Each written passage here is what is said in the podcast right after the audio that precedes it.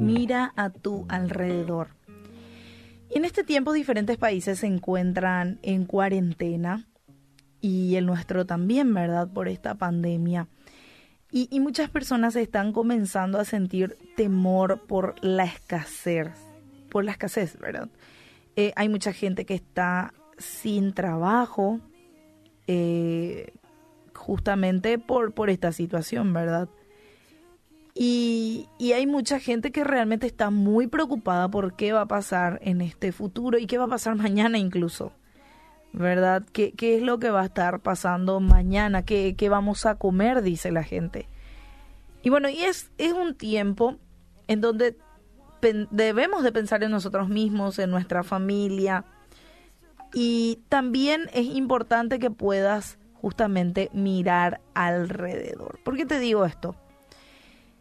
Tenés que ser parte de aquellas personas que piensan en otros la Biblia nos, nos ayuda y nos, nos recuerda eso en Deuteronomio 15, 7. Dice, cuando haya en medio de ti alguien que necesite alguno de tus hermanos en alguna de tus ciudades, en la tierra que Jehová tu Dios te da, no endurecerás tu corazón, ni cerrarás tu mano contra tu hermano pobre, dice.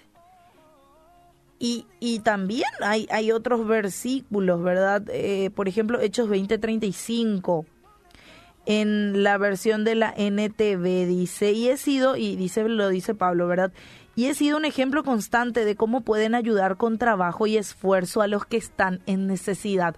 Hoy estaba mirando en las publicaciones del Instagram que hay varias empresas y una en particular me gustó muchísimo, hizo una donación, es una empresa de, eh, de eventos que organiza eventos y este alquila sus, sus eh, ¿cómo se dice?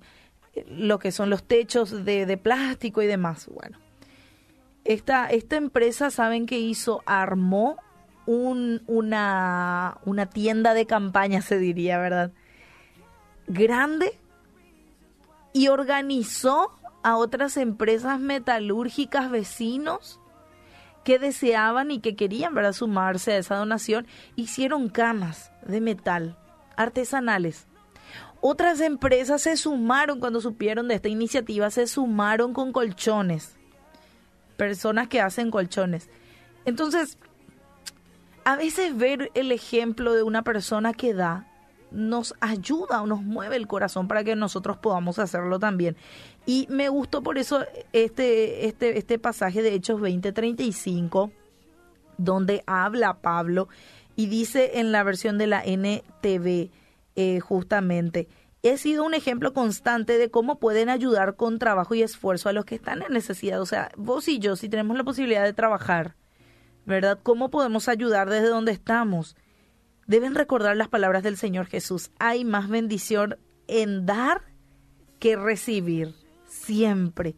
Siempre va a haber mayor bendición en dar que recibir. Y es posible que tus recursos o ingresos sean ajustados.